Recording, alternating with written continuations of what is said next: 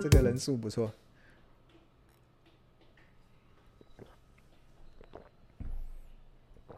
五二零五二零，好哇！五二零原来只是只有短短的一秒钟，现在变五一四了，对啊，啊，我 OK，好，那我们现在来开放同学来问问题，还有最后的十分钟，来开放同学来问问题，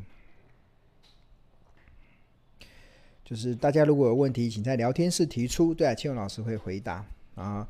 富邦金看到的是特价，富邦金的特价有没有可能到？我觉得。呃，世事难料，我真的不知道。我们看一下富邦金的特价是多少？我们看一下 APP 好了，富邦金的特价，点进去，还记得这个步骤吼，然后进到这个河流图，河流图，然后点这个本益比嘛。那金融股他们都看净值比，净值比。所以你看，它先前你看啊，富邦金的股价在先前涨到这个紫色的区间，对啊，紫色的区间其实就价值投资人的角度来讲，就不该在那边追股票，而是在这边应该开始获利了结。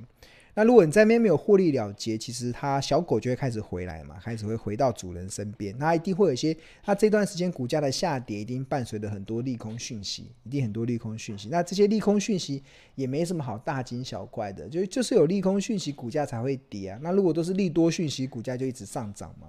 那如果你想买它，你希望的当然就是有利空的讯息啊。就像是你想要卖它，你想要获利了结，你当然希望市场是。利利多的讯息，诶，这个这个节奏，这个节奏要抓好。我觉得很多的投资人买股票跟我上面讲的节奏是完全不一样哦。很多投资人买股票是利空讯息的时候，你想砍股票，对啊，然后利多讯息的时候，你想要追股票，诶，这就很很很，你就在这边追高杀低嘛，这这个这个的风险会很高啦。所以要记住庆荣老师说的节奏。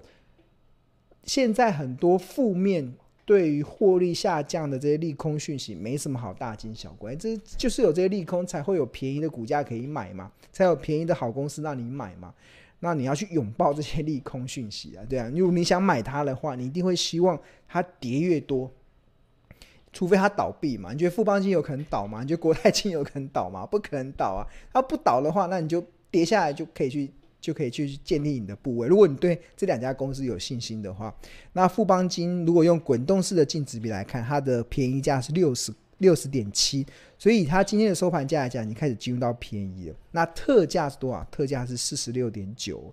所以如果就我自己的操作啦，我可能会便宜。如果我想买富邦金，如果啦。我基本上不会啦，但是如果如果你或者是如果你想买富邦金，对啊，那就开始从下面开始建立持股，就是开始一步一步的嘛。那你要做好资金的配置哦，做好资金的配置，对啊，做好资金的配置。那像国泰金嘛，国泰金有可能来到特价嘛，看看国泰金的特价是多少？国泰金五月二十五号收在五十一点四嘛，那它的这个便宜价，你看。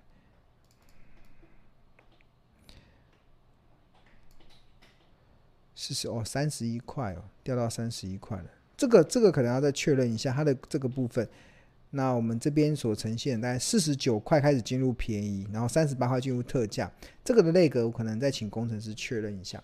然后我们这个标股金 A P P 啊，背后有非常强大的工程师团队，我们工程师非常多，多到大家无法想象。没有一家这个做股票软体的这个 A P P 背后这么多的工程师，对啊。人，我们非常庞大的这个研究团队，非常庞大的工程师团队，所以你有任何的问题啊，其实你可以在我们的群组里面，然后提出来。然后如果我们发现，因为有些城市难免会有些 lag，有一些 bug 啦，不是 lag，bug，对啊，有一些 bug，那你提出来之后，我们才有办法不断的精进嘛。所以我非常欢迎大家的回馈，因为有你的回馈，才是有我们 A P 不断精进优化的一个一个提供我们更好的一个方向。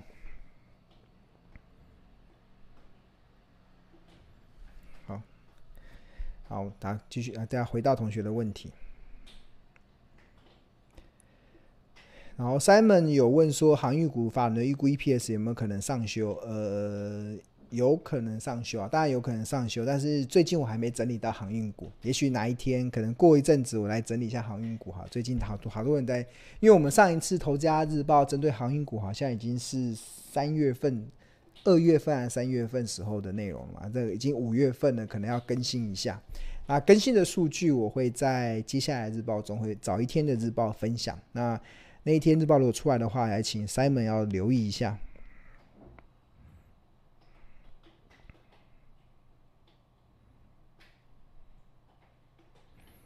呃，陈怡文问说，可不可以透过合约负债、合约负债去推算出 EPS？可以，合约负债是可以推算出 EPS。其实它是有一个基本的财报公式。那呃，我不知道这个陈怡文同学有没有订日报啦？如果你有订日报的话，我们日报里面都有教学，教大家怎么去看合约负债怎么转换成未来的营收，合约负债怎么转换成未来 EPS 的一些预估的基础。都有非常完整的一些介绍，然后如果你有看的话，应该就会知道庆荣在讲什么了。然后小倩问说，富邦金净值比还是 PEG 要看哪？如果就 APP 里面的话，我当然会看滚动式的净值比，因为它就已经非常准。PEG 通常比较适合成长股，比较适合成长股。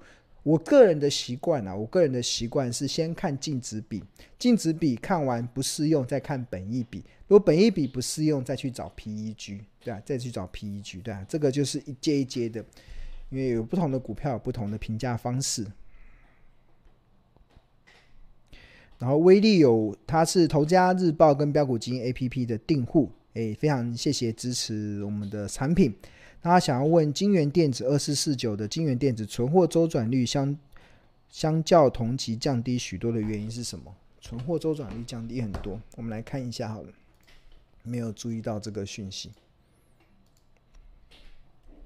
二四四九存货周转率，这个我们标股金 A P P 里面的画面就进入到财务，财务里面除了有营收，有你看它营收近四个月的营营收累计还是十九 percent。有 EPS，哎，呃，这边哎，等下跑掉了，呃，哎，跑掉。财务有 EPS，呃，金源电子的近四季 EPS 四点七八元，所以对它目前的股价四十四块来讲，其实本益比不到十倍。还有股利，股利的政策，它今年预计配发三块钱，所以目前的值率值利率是来到六点七七 percent。然后这边有除息嘛？除息的话，近十年的填息的几率是百分百哦！哇，好有信心哦，真好，好期待他除息哦。除息近十年的除息的几率是填息的几率是百分。所谓填息就是除完息之后会有个缺口嘛。假设是他假设如果除息的那天是四十五块，然后他配三块钱，那除息的那一天股价会从四十五块减三块钱的现金股利掉到四十二块。那所谓填息就是四十二块再涨回四十五块，这就是填息。那过去金源电子十年的填息几率是百分百，哇，好期待。然后除此之外还有损益，然后还有获利的状况，还有财务比例，然后还有合约负债。刚刚同学有问合约负债，然后另外还有经营。那这个存货周转率其实就是经营的这个状况。那刚刚同学有问到第一季的存货周转率是四点一九次。那去年的第一季是五点一五次，所以是存货周转率是下降的。下降的原因是来存货周转率下降的原因，你要去观看的是哦。呃，我给大家一个概念啊，就是存货周转率意思其实就是像餐厅的翻桌率，翻桌率，翻桌率就是翻桌率。一般而言，我们认为翻桌率越越越快啊，代表业绩越好嘛。但是有没有公司啊，有没有餐厅，它可以降低翻桌率，但是却拉高营收？有啊，就是产品卖贵一点嘛。就是我们如果是卖那种一百块的，呃，路边那个夜市的牛排，可能希望你吃个二十分钟就走人。但是如果我们是一克一千块的牛排，一千块好像太少。一克三千块的牛排，可能就是可以让你做一个晚上，从晚上七点一直吃到晚上十点。那对于呃三千块的牛排来讲，它的翻桌率就只有一次；但是对于一百块的牛排来讲，它可能一个晚上要翻桌个五六次，对啊，五六次。所以通常如果翻桌率如果下降，或者存货周转率下降，你必须得去观察它。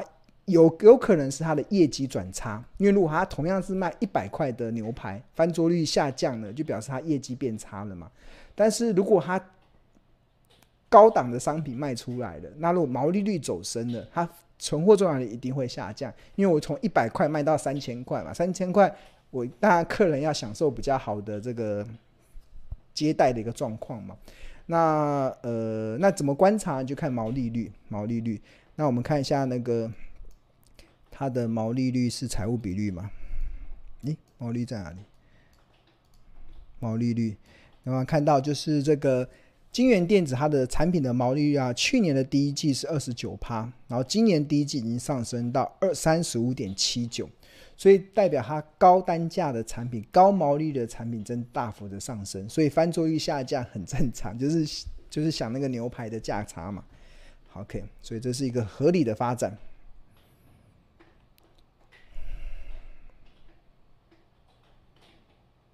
哦，是哦，国泰金，我我们的小编有回答说，国泰金 Q1 的净值大降十块哦，手嘎，所以国泰金的便宜价跟特价要跟着下调哦，好惨烈哦。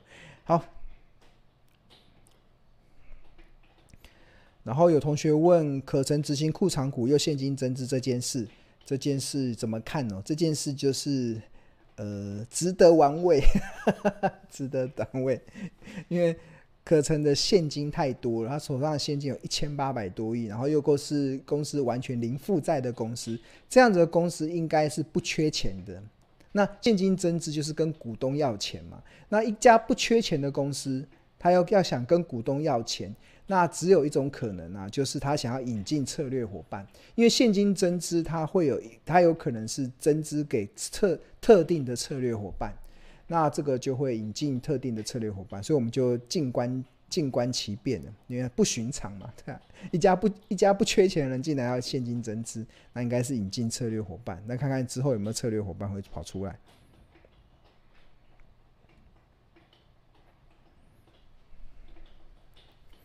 好